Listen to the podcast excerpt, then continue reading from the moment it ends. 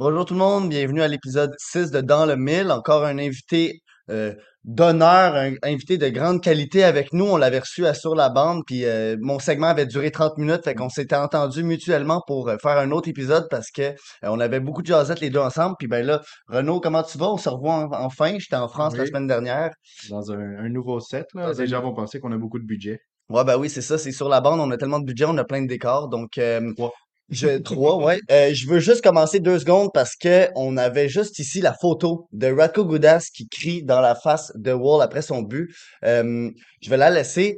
On a un, on a deux côtés différents un peu, là. Moi, je le vois comme un compétiteur, je le vois comme un, un coup un peu de, tu viens de gagner la série contre Toronto qui, euh, enfin venait d'avoir euh, la possibilité de passer la première ronde et là, euh, ils se font casser en cinq matchs. Puis les fans qui avaient dit We want Florida. Toi, qu'est-ce que t'en penses? Ben, c'est ça, on s'en est par- on s'en était parlé un peu au début, puis moi, je différais, puis j'étais comme, ah, je trouve pas ça tant cool, mais finalement, en y repensant, je suis pas complètement de ton bord, mais je dis que je, je pense que ça a été rendu un plus gros deal que ce que c'est. Mhm. Euh, Goudas était dans le moment, il fait ça, et puis quand on regarde la photo, c'est sûr, ça fait un cool cliché à mettre sur les médias, Twitter, ça guette des clics, mais tu sais, Wall, on dirait même pas qu'il le regarde, puis il en a pas parlé après, fait à la fin, écoute, c'est du C'est plus gros. nargage. Je pense pas que, je suis pas de ton avis que c'est cool qu'un joueur fasse ça, que moi, je, je que ça, que ça montre une super belle ouais. euh, compétitivité. Je veux voir la compétitivité pendant le match, pas après, mais je pense que ça a été complètement overblown, puis que c'est vraiment loin d'être grave. C'est juste comme un petit moment euh, qui a été pris euh, très gros parce que ça fait une cool photo.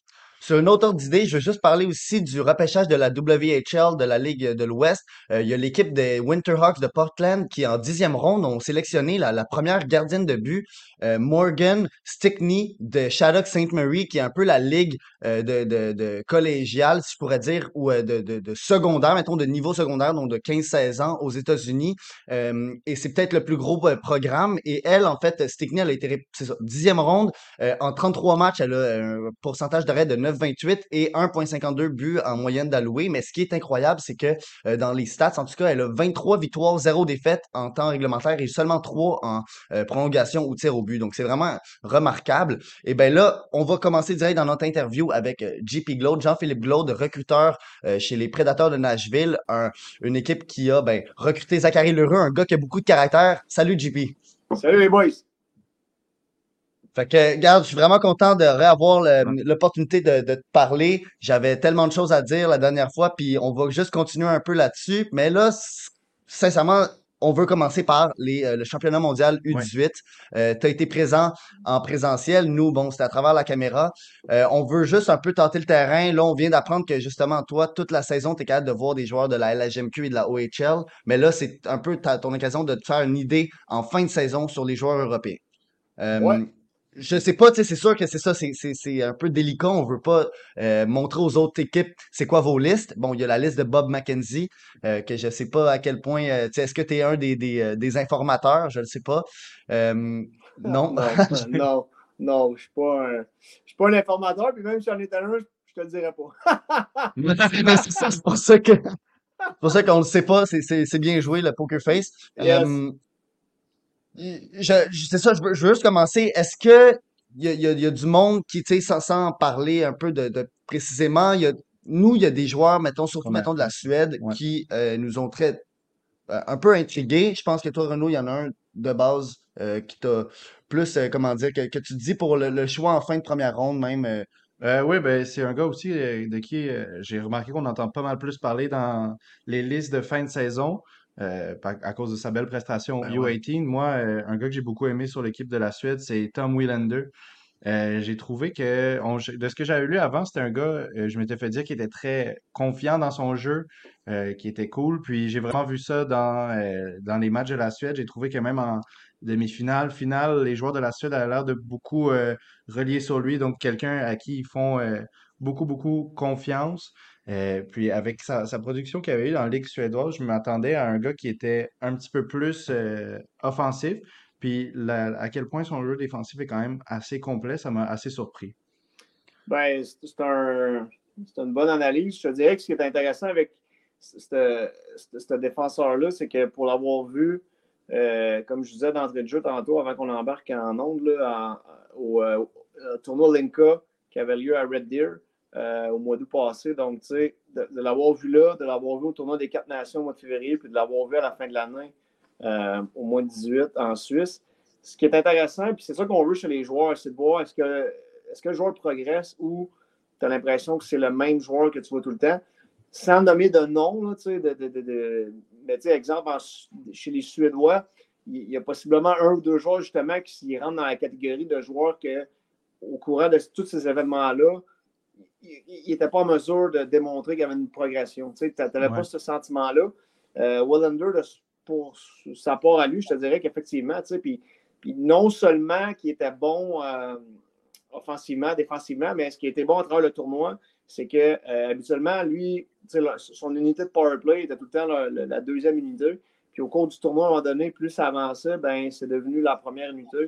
Puis pourtant, tu sais, euh, Samden Pelika, qui lui, en fait, runait le powerplay au World Junior, ben lui euh, jouait half-wall, si on peut dire, sur le deuxième powerplay, ce qui est un peu surprenant, mais ça, c'est une histoire de coaching, j'imagine, mais peu importe. Fait que, tu sais, ça donne quand même une idée de la progression du joueur, puis effectivement, je pense mm-hmm. que la qualité 1 qu'il y a au c'est vraiment sa, sa confiance.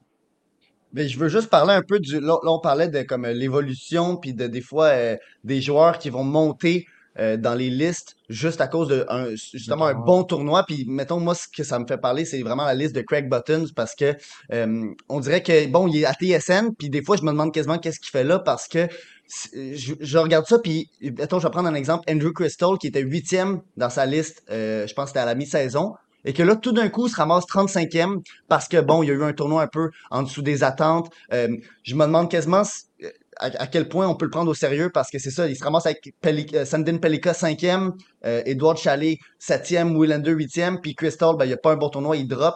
Euh, tu sais, c'est plein d'affaires de même que je me dis à quel point. Dans le, dans le recency bias. Ben ouais. Puis à quel point un joueur peut descendre de 27 rangs, tu sais, c'est vraiment comme. Faudrait vraiment que le joueur. Je sais pas, en fait, je me, je me demande à quel point c'est possible en quelques mois. Ouais. Ben, je, te dirais que Craig Button, sa liste, c'est beaucoup sur la projection. Euh, mm C'est pas nécessairement où il pense qu'il va être repêché, mais plus comment lui il voit euh, entre 0 et 5 ans, dans le sens vraiment qu'est-ce qu'ils vont devenir. Puis, je me souviens qu'à l'époque, euh, il y a longtemps, il mettait Beauvillier, Anthony Beauvillier, de mémoire à la fin, genre top 12, top 13. Puis, euh, tout le monde disait ça n'a pas de bon sens, pas de bon sens, mais finalement, Beauvillier, c'est un joueur régulier dans la NHL, puis je veux dire, il a sa place sur un top 9. Puis, si tu regardes son année de draft, probablement qu'il y a des gars qui ont été draftés avant lui qui n'ont pas percé. Donc, tu sais, mon point étant que je, comprends de dire, euh, exemple, Crystal, euh, tu sais, j'ai pas vu l'Ouest, fait que je peux pas nécessairement m'avancer. Euh, mais je peux m'avancer qu'effectivement, son tournoi était difficile. Mais tu sais, il y a plein de raisons qui expliquent ça. Tu sais, de un, tu joues sur des glaces olympiques. C'est un joueur qui est dynamique en espace restreint. Peut-être sur Open Ice, c'est peut-être pas le gars le plus rapide, le plus explosif. Donc, quand tu es sur une glace olympique, puis open ice, t'es pas rapide, ben, ça a l'air euh, un petit peu euh, encore plus difficile. Versus quand tu es sur une glace nord-américaine, où qu'en small area, tu es capable de sortir des coins, et, utiliser un petit peu la, euh, des genres de reverse sit pour sortir du coin, prendre la vitesse, des, mains rapides. Fait je, suis capable de voir, lui, Craig Button, ce qu'il a vu au tournoi, parce qu'effectivement, tu avais l'impression que comparativement, puis quand tu arrives au tournoi moins 18, c'est que tu compares les joueurs de la même année de naissance euh, un contre l'autre. Donc, mhm. c'est les meilleurs joueurs au monde qui vont être repêchés dans les deux, trois, quatre premières rondes. Donc, tu es capable de les comparer. Donc, si tu fais des comparatifs, c'est sûr que sur euh, 10 jours, ben, peut-être Crystal, effectivement, ça a été euh, plus difficile de comparer des joueurs du même gabarit, du même style de d'autres pays. Euh, oui, je, trouve ça super intéressant le point que tu amènes justement sur la glace parce que comparativement à Crystal, il y a un gars, je pense qu'on a vu qui euh, shine pas mal euh, sur cette glace Ça a été euh, Dvorsky pendant le tournoi. moi, avant le tournoi, j'ai trouvé que ça a été un gars qui a, il a, plein, plein, plein de talent. Donc, que ce soit son skating, c'est même, mais je trouvais que dans ses games de saison régulière, il avait été un petit peu stationnaire. On dirait qu'il voulait pas comme prendre l'offensive en charge sur son dos, être le gars qui lidait ça.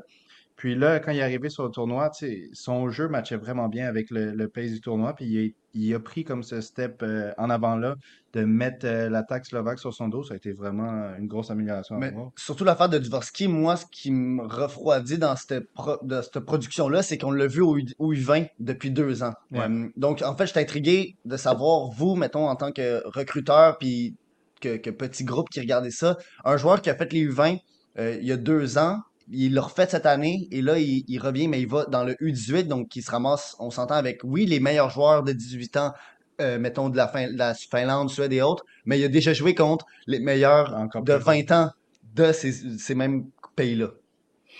Ouais, mais tu sais, si tu le prends à l'autre côté, tu peux te dire que les attentes sont très élevées puis il a répondu aux attentes. Euh, je vais te donner un comparable où est-ce que je, je pense pas que les gens cette année, l'opinion générale sur Shane Wright euh, au tournoi World Junior, je pense pas que les gens l'ont trouvé super dominant. Euh, Puis pourtant, ben, il avait déjà joué, il a joué dans NHL, il n'a pas répondu aux attentes. Son pays a gagné, mais je pense pas que les gens en général, si tu fais un sondage, que les gens diraient Shane Wright a vraiment répondu aux attentes. Dans le tournoi du moins de 20, si les yeux étaient sur Connor Bedard, puis tu perds Connor Bedard, tu enlèves d'équipe Canada, euh, je pense pas qu'il batte la Slovaquie là, en demi-finale. Fait que, tu sais, mon point étant que de- je comprends le point de dire, ben, joué avec les moins de 20, hein, donc, ben, tu sais, s'il joue avec les moins de 18, ça a-tu de la valeur? Ben, moi, je te dirais que oui, ça a de la valeur parce qu'il était capable justement de dire, regarde, les attentes vont être très élevées, puis non seulement elles vont être élevées, ben, moi, je prends l'équipe slovaque, je l'amène à un autre niveau, puis je vais être capable de faire la différence. Puis, tu sais, faire la différence, c'est pas juste dans les buts et les assists, euh, parce qu'on a suivi quand même l'équipe slovaque. Au moins, j'ai vu au moins trois matchs de cette équipe-là. Puis je te dirais que c'est dans beaucoup, beaucoup de facettes du jeu qui faisait la différence. Euh, beaucoup de détails du match, là, que ce soit défensivement, que ce soit dans des mises au jeu importantes, que ce soit des replis, des block shots, euh, piqué, power play. Euh, après ça, les buts importants. Mais tous ces éléments-là faisaient qu'il y a eu un bon tournoi, mais surtout, Mhm. il a vraiment été en mesure de, de vraiment, tu dis playoff hockey, là, de upgrader son jeu. Ouais, ouais, ouais. Euh, Puis c'est ce qui fait que je suis convaincu que pas mal d'équipes euh, euh, ont vraiment été charmées là, de, de son tournoi. Pensez-vous qu'il est disponible au 15, au 15e rang? Ah, c'est une bonne question, ça. Faudrait que je regarde ta liste. Toi, tu l'as-tu mis disponible? Moi, non. Ben, moi, selon moi, il n'est pas disponible, mais en même temps, si on regarde, euh, si on regarde 2019, il y a un petit Cole Caulfield qui s'est rendu là, mais Dvorsky est pas petit. Fait que, Non, c'est pas petit. Non, puis je te Ça- dirais euh, pas plus loin que l'année passée. Je pense pas que nous, on s'attendait à voir Kemel à 17. Là, tu sais. fait que, euh, tu sais jamais. il y a ça. Fait que peut-être que vous aurez un Zach Benson, on sait pas. Ben, Euh, mais en honnêtement, même temps- on, on- on a beau faire des 1 million de projections, puis faire des mock drafts, même à l'interne. Je veux dire, L'année passée, c'est une bonne leçon parce que, je veux dire, euh, sais, Kamel, on le voyait jamais sortir Ouais, du ouais. top 10.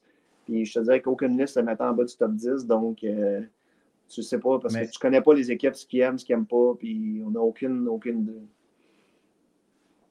Ça, euh, ça me fait penser. Quand justement tu as un gars là, comme ça, vous, j'imagine que vous faites un peu vos préparations du draft, tu te dis, OK, ce gars-là, il va pas être là euh, à, à notre pic, puis là, tu arrives à ton pic, puis finalement, il est là. C'est-tu comme, euh, OK, guys, quand on annule tout, puis finalement, on le prend, ou bien c'est comme tu recommences Ben, le débat, en mais dans le petit temps que t'as? Ben non, mais en fait, c'est, tu sais, je veux dire, si je repêche, euh, je sais pas, je repêche 10 overall, ben, je m'attends, je repêche euh, ouais, 10 overall, puis euh, j'ai 10 noms sur ma liste, ben, tu sais, je veux dire, j'ai mes 10 premiers. Donc, je sais qu'automatiquement, je vais avoir un, un de ces 10-là qui va être rendu à mon rang, va être disponible. Ouais, ouais. Euh, mais si j'arrive puis c'est le sixième, ben c'est le sixième. là. Je ne commencerai pas à me dire euh, Ah, ouais, mais là, on, tu c'est c'est le sixième. C'est le premier qui arrive là. C'est le même que ta liste est travaillée depuis plusieurs, plusieurs, plusieurs mois. Fait que quand il y a la liste est finale, ben, quand tu t'assois, ben, tu arrives en première, deuxième ronde, le next player on your list, même si tu dis Ouais, ça me prenait un def de plus, mais là, c'est un joueur de centre, puis tu l'as mis avant un autre, ben too bad. là, c'est- tu commences pas à changer de plan, à moins que pour X raison, mais moi, je ne l'ai jamais vu à l'interne de changer de plan une situation comme ça. L'autre fois, je regardais les vidéos. euh, des fois, il y a des vidéos après repêchage des, des équipes de la Ligue nationale. Euh, puis, des fois, on voit un peu, c'est ça, les, les, les, euh, les, les- les directeurs généraux et les, les directeurs de scouting là, parler. Puis, on voyait ben, justement dans l'épisode de, de Minnesota, Bill Guérin qui, qui parlait de, de, de, changement de joueurs qui, avaient, qui étaient tombés. euh, puis qui pensaient pas repêcher, qui avaient un peu modifié leur liste en fonction du fait qu'ils avaient été capables d'aller chercher euh, Ogren et ensuite Yurov.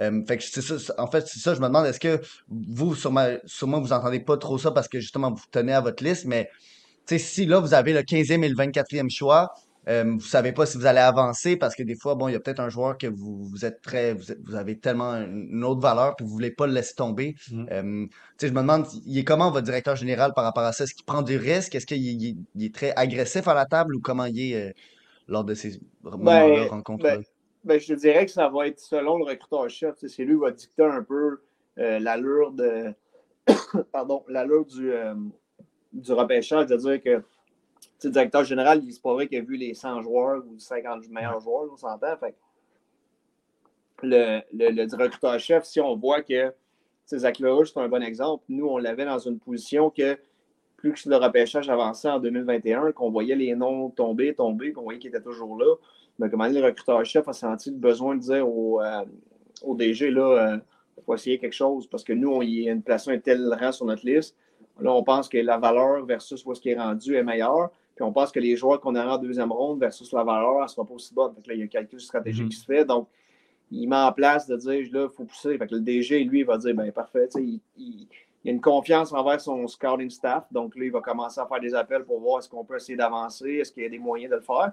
Des fois, mm-hmm. ça arrive, des fois, ça n'arrive pas. Les gars me racontaient à l'époque que que Roman aussi, euh, euh s'est avancé, avait été chercher un extra, euh, un choix de deuxième ronde de plus, euh, où s'est avancé de mémoire pour aller chercher Roman aussi, parce que là, eux le voyaient glisser, puis il l'avait très, très, très haut sur la, liste des Preds. Donc, il avait dit au DG, là, ça urge, il faut absolument trouver un choix de deuxième ronde, puis s'il faut que tu donnes un choix cette année, un choix l'année prochaine, puis donc là, le DG a dit, il sentait l'urgence, donc il le fait. fait je te dirais que souvent, c'est une collaboration avec le DG et le, le, recruteur-chef de dire euh, je sens que c'est le, temps, puis pour tel type de joueur, c'est important.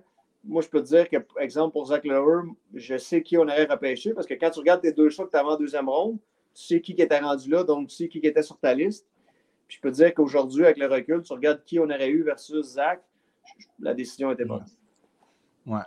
Euh, en parlant euh, justement de, de, joueurs que euh, on sait, qui sont un peu surprenants par où est-ce qu'ils sont disponibles. Un gars, moi, dans le draft de cette année, que je pense qui pourrait être assez haut sur la liste de pas mal d'équipes, mais qui pourrait quand même tout de même être euh, disponible à un rang quand même surprenant, dont le 15e rang potentiellement.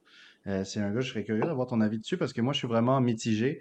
c'est Braden Yeager, que je trouve que c'est un gars qui a tellement un skill set complet qui s'implique euh, dans tous les aspects du jeu. C'est un gars, en tout cas, moi, j'ai aucun euh, doute, à moins qu'il ait euh, quelque chose de extra-hockey qui se passe, une blessure, quelque chose dans le genre. J'ai aucun doute que ce gars-là va être dans la LNH un jour quand je vois son skill set. Mais je le trouve, l'expression que j'utiliserais, c'est un peu blend. Euh, dans, ouais, dans sa, comme je trouve pas que sa créativité m'a pas genre super impressionné comme il se met vraiment dans le jeu, il fait des, des, beaux, euh, des belles passes, il relance l'attaque, mais je ne l'ai pas trouvé son, c'est justement les, jeux qui, qui, fait plus créatif que certaines autres personnes. Donc, je serais curieux d'avoir ton avis sur lui. Ben, je, veux dire, comme je te dis, l'Ouest, je l'ai vu jouer à quelques reprises. quand on est allé au mm-hmm. Prospect, on était allé des matchs avant après. On est resté là, on l'a vu au Linka. Euh, c'est pas un joueur que je connais autant que des joueurs de la WHL, de la Q, mais c'est un, ton analyse est, quand même bonne, euh, mais je persiste à croire qu'ils seront. Je, je, serais, je, serais surpris qu'ils soient là au rang numéro 15, dans le sens que c'est un, mm-hmm. un centre qui est quand même ultra. Euh, qui, a un potentiel offensif. Euh, puis, des fois, l'année de repêchage aussi, quelquefois, peut être une année où est-ce que tu as des joueurs qui se mettent beaucoup de pression, qu'ils ont les, les épaules sont plus lourdes, là, ils, ils, veulent produire, puis des fois, tu as l'impression justement qu'ils en font. Des fois, il y a des, ce genre de joueur-là peut devenir un peu plus trop safe parce qu'il va être sûr de, faire les bonnes choses quand tu sais qu'il y a un potentiel offensif peut-être un peu plus euh, un peu plus poussé, mais qu'il ne va pas exploiter. Puis je te dirais qu'il y a, y, y beaucoup de. Il y a beaucoup de, trucs qui se passent en dehors de la glace non, et non pas seulement sur la glace que nous, les recruteurs, ben, on pousse, on cherche, on creuse, puis des fois, mm-hmm. tu apprends des choses, puis peut-être pas nécessairement lui, mais des fois chez d'autres jeunes, pour expliquer pourquoi que peut-être le potentiel n'est peut-être pas atteint comme on pense ou comme on a vu dans le passé ou comme on a vu à son année underage. Fait que tout ça mis ensemble, euh, ça fait que ça te donne une.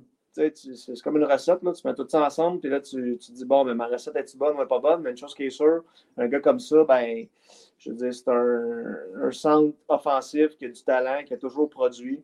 Euh, après ça, ça va être de voir quelle équipe, puis à quel moment, puis qui va le prendre. moi, je me rappelle euh, quand j'ai commencé à vraiment suivre le, repêchage, les, prospects, euh, je pense que c'était mi-saison 2019-2020. Euh, puis Braden Yeager était déjà un nom. Ouais. Euh, un nom qu'on entendait parler là, quand, on, quand on pensait au repêchage 2023. Puis des fois, c'est ça, il y en a qui, tout d'un coup, ils montent et qu'on on n'entend quasiment pas parler jusqu'en. Euh, ou, mettons, rendu au, Helen- au Maintenant. Helenka Gretzky, puis là, on n'en entend pas quasiment pas parler. Et là, bam, eux sont rendus dans le top 5 et des gars comme Yeager descendent. Puis ben, il y en a un, moi, que- qui m'a vraiment, que j'ai commencé à entendre plus cette saison, un gars de la OHL, euh, un gars qui a l'air d'avoir déjà 35 ans, Colby Barlow. Puis lui, je me demande justement cet aspect-là d'un joueur qui a l'air déjà mature physiquement.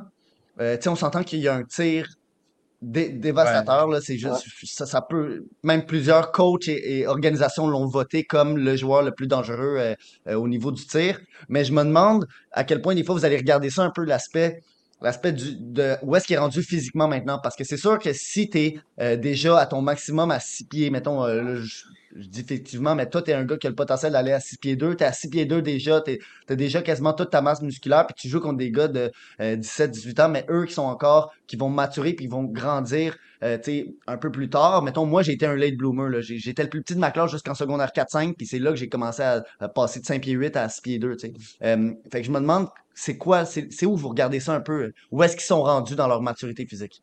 Ben oui, c'est sûr, ça fait partie de notre, notre travail. Là. Je veux dire, euh, faut pas se cacher. Là. Je veux dire, on ne repêche pas des joueurs pour qu'ils marquent 70 buts à leur année de 19 ans junior. On repêche des Mhm. joueurs pour qu'ils soient des.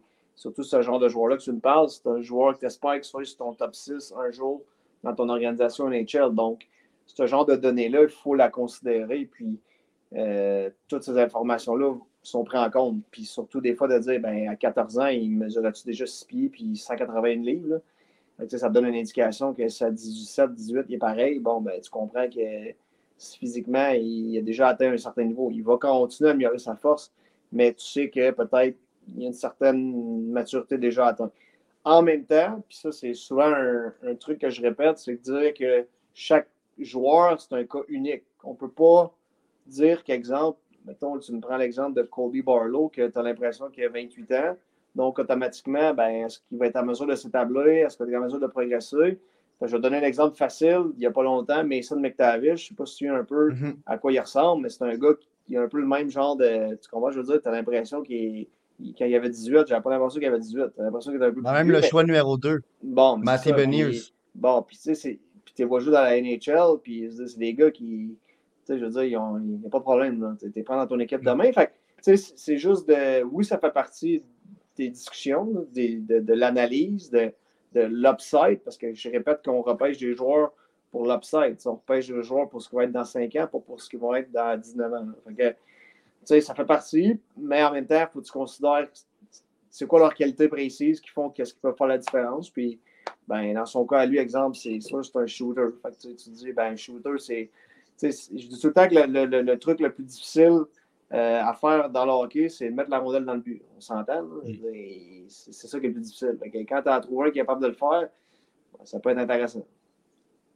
Ah, ben là, vous avez beaucoup parlé euh, de l'aspect euh, physique des joueurs. Ça me fait penser à un autre gars sur qui j'aimerais avoir ton avis, là, comme un, un- un autre point d'interrogation pour moi. Un autre gars que j'ai trouvé super intéressant, c'est Luka euh, Dragicevic.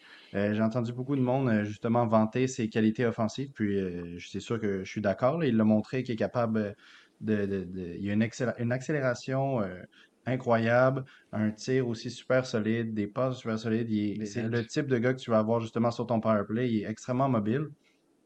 Mais lui, c'est ça ce que j'ai remarqué en le regardant jouer, c'est que euh, en défense, j'avais lu beaucoup de trucs négatifs, puis j'ai j'ai pas été d'accord avec 100% d'entre eux. Euh, j'ai l'impression que c'est un gars euh, qui, qui se place bien, qui est capable de mettre son corps dans le chemin, de vraiment nuire à l'attaque adverse, mais on dirait qu'il fait pas comme tu sais, le petit move d'aller être physique avec l'autre. Il va super bien se placer, mais il va pas pousser, il va pas comme vraiment pla- Quand je le vois faire des fêtes devant le net, puis il y a comme pas de, tu sais, de comme Il fait pas enlever, mal. enlever la personne devant net. Mais il est pas là. peur, hein, T'as Tu pas sais, il est peur d'aller au dans bon endroit, mais il n'y a pas le geste qui vient avec. Fait que je- lui, c'est un autre gars que je pense qu'il pourrait être, euh, s'il travaille là-dessus, là, qui pourrait être vraiment un défenseur incroyable, parce que en, a- en attaque, il a montré tout ce qu'il pouvait faire. Que Je serais curieux de voir ton avis sur lui aussi. là. Ben, premièrement, euh, il faut toujours, avec ce genre de défenseur-là, tu sais, je suis convaincu que les équipes, toutes les équipes se posent la même question. Est-ce qu'il il va être capable de euh, runner mon powerplay.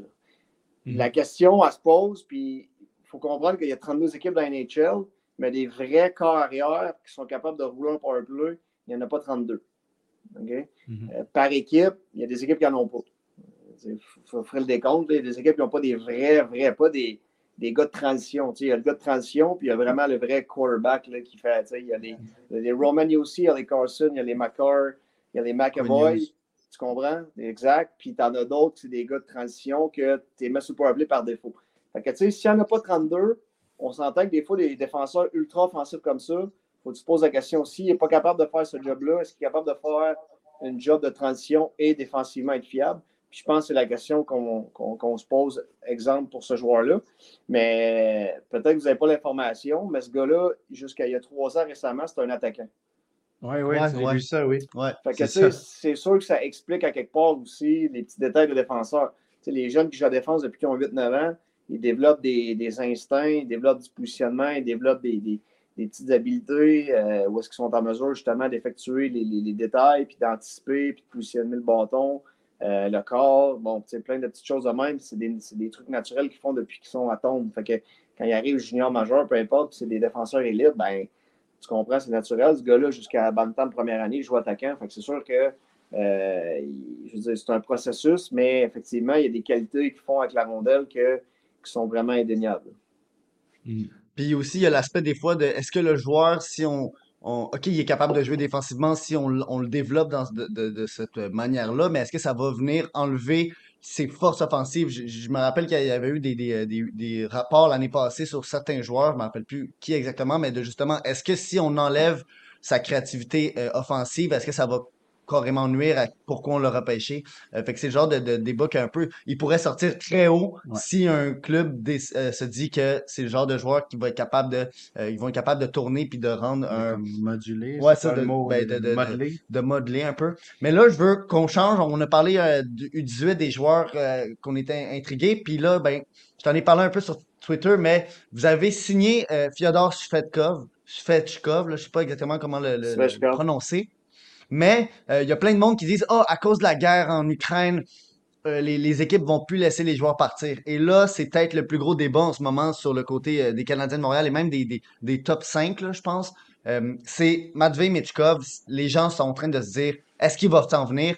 On s'entend, le joueur va être présent au repêchage. Il a dit ah oui, il, en personne? il a dit qu'il va être là en personne avec sa famille et qu'il a dit euh, aux médias que lui, son but, c'est de jouer dans la Ligue nationale. Mais bon, ça, c'était avant que son père se fasse. Euh, ben, En tout cas. Euh, et là, donc, c'est ça. juste un peu. Vous signez un russe. Donc, clairement, c'est pas, c'est pas fini, là, le, lien KHL, NHL. mais. Il n'y a pas plus de Russes qui viennent en. C'est ça. Mais c'est plus toi, comment tu vois ça, cette situation-là? Tu n'as pas pu le voir au U18, puis il y a très peu de clips euh, sur lui à cause des, euh, ben, à cause des droits d'auteur. Mais moi, je me rappelle justement en 2020, puis même après, c'était un joueur qui était quasiment égal à Bedard. Euh, en termes de talent, là, puis même on peut voir, là, c'est juste, il pourrait être le deuxième joueur générationnel de ce ben, draft-là. Au U20 où on l'avait vu ah. pendant 3-4 games, je pense, avant que ça soit annulé, il était autant impressionnant que Bedard. Moi, j'ai trouvé aussi. Ben, déjà, versus Bedard, on s'entend qu'il y a déjà un 6-7 mois plus vieux. Ouais. Mhm. Que ça, c'est un late. Puis ça, c'est sûr, ça joue, dans, ça, joue dans, ça joue dans la discussion à cet âge-là. Euh, c'est un décembre 2004 euh, de mémoire. Euh, fait que c'est sûr que ça vient jouer dans la discussion pareil, en termes de, de, de, progression.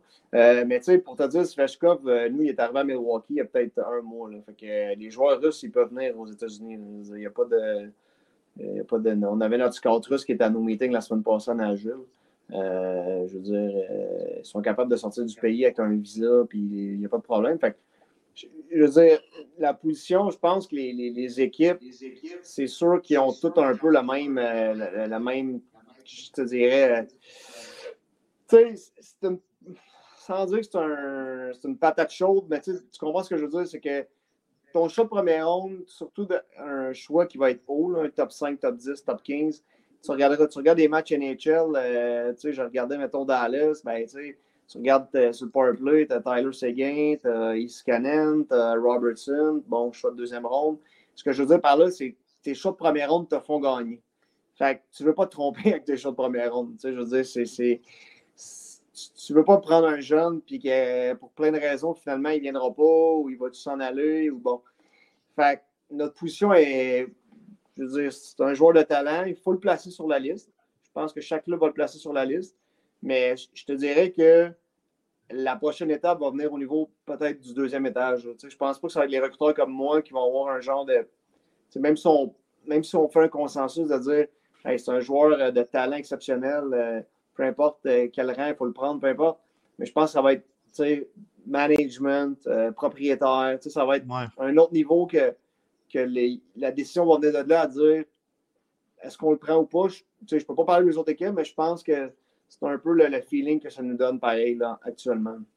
Mais c'est vraiment une situation euh, un peu unique là, dans le sens que il y a tellement de justement de paramètres et de, comment dire de, trucs hors hockey qui font que même si le joueur c'est probablement le, deuxième meilleur joueur du draft, il y a tellement d'autres complications que moi, bon, en tant que euh, fan du Canadien, c'est sûr que s'il est disponible à notre range, c'est comme le joueur. Mais on est des fans, puis justement, y a pas, on n'a pas des, des, milliards de dollars euh, comme Jeff Molson mis dans, dans l'organisation. Puis bon, euh, ouais, il y a juste notre cœur. Puis Kent Hughes, lui, ben, il était sorti en disant que s'il y avait un joueur qui avait sensiblement le même talent, que allait, ça allait way in, là, ça allait venir un peu être un argument. c'est ça pour écoute, conclure l'épisode. Le 30 minutes est passé tellement vite. Je voulais juste euh, amener On va être obligé de s'en prendre après, le, après le draft. non, c'est ça. on, va, on va le prendre en clip. Euh, on va te le renvoyer. C'est bon. Je voulais juste finir avec euh, quelque chose à remarquer. pour la recherche à l'épisode, on avait regardé le, le draft 2020 de Nashville. Puis écoute, hors sujet de Nashville, mais ça m'a fait penser à euh, je regardais dans le draft, j'ai remarqué qu'il y avait un gars qui a joué pour euh, Laval cette saison, Ryan Francis, qui avait été pris. Et puis, dans le même draft que Sean Farrell, donc euh, suite à l'épisode de Cecchini aussi hier, ça m'a fait penser à comment est-ce qu'on voit les joueurs quand ils sortent de la LAGMQ par rapport à quand ils, prennent le chemin de la NCAA. Moi, j'ai l'impression quand un gars comme Francis et Farrell, ils ont le même âge. Et pourtant, euh, Francis, en ce moment, quand il a signé à Laval la saison passée, on s'est dit, OK, un gars qui n'a pas vraiment réussi à percer, mais qui euh, pourrait venir puis supporter puis peut-être devenir un joueur de HL. Tandis que Farrell, c'est sûr, écoute, c'est pas le même niveau de, de, de, joueur, mais les deux ont quand même tout de même le même âge. Puis Farrell, on dit, c'est un gars, ah, les quelques matchs qu'il a joué dans la NHL, c'était loin d'être parfait, mais mm-hmm. c'était quand même encourageant. Puis on se dit, ah, lui, on va travailler dessus, il pourrait devenir quelque chose. Euh, de très spécial. Donc, c'est juste pour amener l'importance de qu'il y aurait à amener une suite au, hockey CHL. Donc, quand les gars sortent de la LHMQ, que ce soit pas autant, je euh, je sais pas ce serait quoi le bon terme, mais autant désert qu'en ce moment. Tu sais, Ryan Francis, quand il a fini sa carrière là-dedans, il est rendu ben, ECHL. ECHL, puis il n'y avait pas vraiment euh, d'autres choix. Donc, c'est une observation que j'ai fait en regardant ben, C'est une, bonne, C'est une bonne observation, en fait, euh, qui, a toujours existé, puis je pense qu'il va toujours exister, tu sais, dans le sens que je veux dire, puis ça, ça part de notre structure de hockey là, plus loin que juste dire la, la, CHL. C'est tout le modèle canadien versus le modèle américain qui fait que euh, ça affecte définitivement aussi les joueurs qui jouent dans CHL sur le fait que si moi j'arrive, exemple, en 5-6e ronde, puis je me bats pour un gars de la, de la Q, de la OHL, j'y crois, ben lui, mon recruteur-chef, il faut que je me mette dans ses souliers aussi de dire que lui, il regarde sur le long terme. S'il se dit, je te prends l'exemple, tu drapes un kid qui est un jeune qui est late, donc lui, il reste son année de 19 ans, puis idéalement, tu ne veux pas le renvoyer 20 ans junior. Donc, euh, exemple, Alexandre Carrier, à l'époque, on a repêché en 2015, qui était un late. Bon, ben nous, on le repêche. Alex retourne jouer à 19 ans à Gatineau. Donc, tu sais, on a quasiment un an. Oui, on a deux ans pour le signer, mais tu ne peux pas le renvoyer à 20 ans. Donc, tu sais, as quasiment un an pour dire on le signe, puis on l'amène à Milwaukee à 20 ans. Mais je repêche un Alex Carrier qui joue dans USHL ben, le même joueur, je l'envoie après ça. Il y a une autre année dans USHL, peut-être à 19 ans. À 20 ans, finalement, il fait le saut avec l'Université du Vermont. Il peut jouer 4 ans. Puis après ça, je verrai si je le signe exactement. pas. Donc là, on parle de. J'ai une fenêtre de entre 1 quasiment à 5 ans, 4 ans pour signer un Alex Carrier, versus quand je l'ai repêché au Québec, il y a eu un an. Donc, définitivement, les gars aux États-Unis, avec ce genre de cas-là, ils ont un avantage. C'est clair. C'est juste logique. Tu as plus de temps pour le voir développer. Donc, tu réduis ta marge d'erreur. Puis comme recruteur, nous, l'objectif, c'est toujours ça. C'est de réduire la marge d'erreur au maximum pour avoir le meilleur, euh, le, meilleur moyenne, si on peut dire, après chaque repêchage. Je sais que tu nous as donné 30 minutes. J'ai juste, j'ai juste une petite affaire à dire là-dessus que je me demandais parce que le dernier épisode, j'avais parlé d'un joueur que vous ve- veniez, en fait, ben, que tu avais partagé un highlight puis que tu nous avais dit que c'était un gars que vous aviez signé euh, agent libre euh, au junior l'année d'avant. Euh, puis je voulais juste parler de ça un peu, là, le, le fait de, tu parlais des late aussi, les vétérans qui vont être agents libres, là. Donc les joueurs un peu à la, euh, euh, ben, dans, mettons, Biakabuka. Ou euh, sinon on a, ben toi tu l'aimais beaucoup, mais sinon on a aussi juste là Rochette. Tu sais, Mhm, c'est des gars qui c'est des agents libres. Toi, tu regardes bon les joueurs qui sont éligibles au, au, au draft, mais comment tu vois ça aussi les, les, les, les prospects qui sont des prospects, mais qui ont 20 ans, donc sont des, c'est des vieux? Comment t'en parles à ton DG si il y en a un que tu veux signer ou tu dis lui, euh, tu pas juste l'inviter au camp, là. lui, moi je ouais. suis prêt à le signer.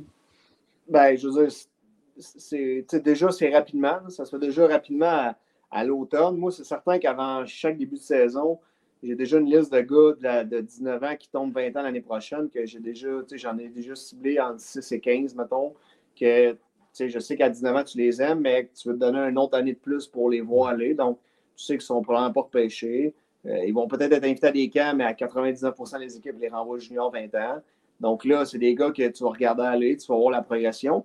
Mais tu sais, je te dirais qu'à l'automne, rapidement, si un gars que t'aimes, puis que tu as vraiment, un- pour des raisons précises, euh, que tu as un intérêt à le signer, ben c'est là qu'il faut que tu fasses ta job. Tu appelles ton, ton assistant GM, ton head scout, tu expliques. Nous, à Nashville, on a un gars qui, qui va venir voir les agents libres. Donc, je l'avise lui, mais j'avise aussi mon, mon- les gens qui sont en poste décisionnel pour que rapidement on ait un- une information. Comme dans le temps, tu sais, exemple, Mathieu Olivier, c'est un gars de même un peu, mais lui, Mathieu, on l'avait invité à nos camps de développement sans le signer. Puis à 20 ans, pendant sa saison à Sherbrooke, il avait une saison, non seulement il avait produit offensivement, mais tu sais, il faisait beaucoup de choses sur la glace. Puis là, on a décidé de le signer. Puis on avait déjà une longueur d'avance parce que Mathieu nous connaissait, nous, on le connaissait, il savait qu'on l'appréciait déjà. Donc, automatiquement, lui, il se disait je n'irai pas à une autre organisation qui ne me connaisse pas du tout. On l'avait invité. Euh, puis je recule encore plus loin. Ma première année, Fred Godreau, c'est un gars qu'on a signé comme ça euh, Ouais. contre la Ligue américaine. Euh, on avait poussé l'idée beaucoup euh, à la stade GM. Il était descendu à Drummondville en playoff. Puis à un moment donné, éventuellement, il a fait un off. Puis ça a fonctionné. Mais tu sais, il ne faut pas trop que tu perdes de temps. Mais oui, tu regardes les joueurs parce que ça te donne une autre année de plus à éventuellement peut-être les signer. Puis des fois, un contrat euh, AHL, ben, bon, ça ne va pas nécessairement t'engager euh, un entry level. Tu peux avoir un contrat entry level. Puis en même temps, le joueur, ça permet de faire ses preuves.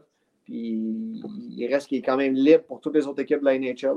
un contrat, joueur qui s'engage à Milwaukee, AHL One Way, ben, ça reste qu'il est associé à aucune équipe de la NHL en, ré- en réalité.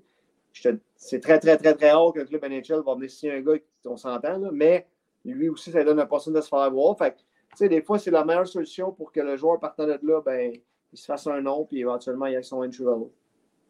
Ben, tu sais aussi, c'est que, oui, des fois, faut, ah, tu dis pas trop perdre de temps parce que j'imagine la plupart du temps, ça va être des gars qui vont rester AHL, mais aussi, sinon, dernièrement, on en a vu un, mettons, euh, Albert Jacquet, lui, on l'avait invité au camp du Canadien, puis l'année d'après, on l'a signé, même s'il y avait plusieurs équipes qui avaient été intéressées. Puis ben là, juste hier, il a été éliminé, mais Ty Cartier, euh, un Ouais. gars aussi non, euh, non drafté qui a rejoint euh, les rangs de, de- du- du Kraken et qui a eu euh, vraiment une éclosion là, en série. C'est lui, je peux te dire qu'on était, on, est- on était agressif dessus. Ah ouais? Ben, c'est ça. Moi, je me rappelle de, de le voir, euh, perf- ben, en tout cas, produire, puis ça avait l'air d'un d'un gros joueur, puis en série, il était sur Ouais. la première ligne. Mais euh, merci beaucoup, euh, Jean-Philippe. On, se reparle après gars. le draft. Ouais, Bon, euh, pas de trouble, on me faire plaisir. Vous me relancerez après le draft. Puis euh, on Excellent. verra si vos, vos prédictions auraient été bonnes. Ben On verra. Ben, bah, je te souhaite euh, des bonnes rencontres, puis euh, une bonne euh, off-season. Puis sur ce, merci beaucoup d'avoir euh, joint dans le mille. Ouais, merci Ça fait plaisir, les gars. Donc, je sais pas, faites une bonne job, c'est le fun. Merci beaucoup, merci. Merci. Ciao, man. Ciao, ciao. Euh, ben, écoutez, merci d'avoir écouté l'épisode. Je pense que ça a été, euh, ben, je sais pas, je pense, je Non, sais non, 100% en fait que ça a été l'épisode le plus long. Mais écoute, quand on parle avec euh, quelqu'un comme ça qui partage autant nos passions, c'est difficile de. et on aurait pu comme continuer un autre, euh, un autre 40 minutes, je pense. Ben, tu sais, il me donne tellement d'adrénaline que mon bas du dos, en ce moment, il fait mal énormément, mais je me sens comme un joueur d'une série qui se fait piquer par le, par, euh, par l'équipe euh, médicale pour continuer la période, là. Je me sens de même, là. Bon, Là, ça ben, commence à tomber, je me, je me sens belle, euh, c'est quoi le mot, analogie sur lequel finir. Mais euh, sur ça, écoute, six épisodes, euh, merci d'avoir été là. La semaine prochaine, est-ce qu'on dit? Non, pas, pour Non. le moment, non. non? Écoute, on est 95% sûr de pour les deux prochaines semaines avoir deux invités qui vont, Vous êtes pas prêts. ouais, qui vont, écoute, ça va être cool. Ouais, c'est vraiment cool. C'est des, euh, des, en tout cas, c'est des invités. C'est ça, mais je me suis tellement excité. J'en reviens pas qu'on a eu ça, mais fait que, regardez, merci beaucoup. Euh, 40 minutes, bon, on déroge un peu, puis Claude va être content parce qu'il n'arrête pas de nous dire 30 minutes, come on, come on. Fait que, euh, C'est l'épisode spécial pour Claude. c'est ça. Fait que merci aux, aux personnes présentes en live. Merci à Eméloud qui a commenté. Oui, Euh, on a lu ton commentaire. on a lu ton On est commentaire. bien d'accord. euh, puis ben sur ça, on se voit la semaine prochaine avec c'est ça. Quelqu'un quelqu'un. Merci encore à, au gars de Sur la bande. Puis merci à Claude en coulisses. Bonne fin de soirée.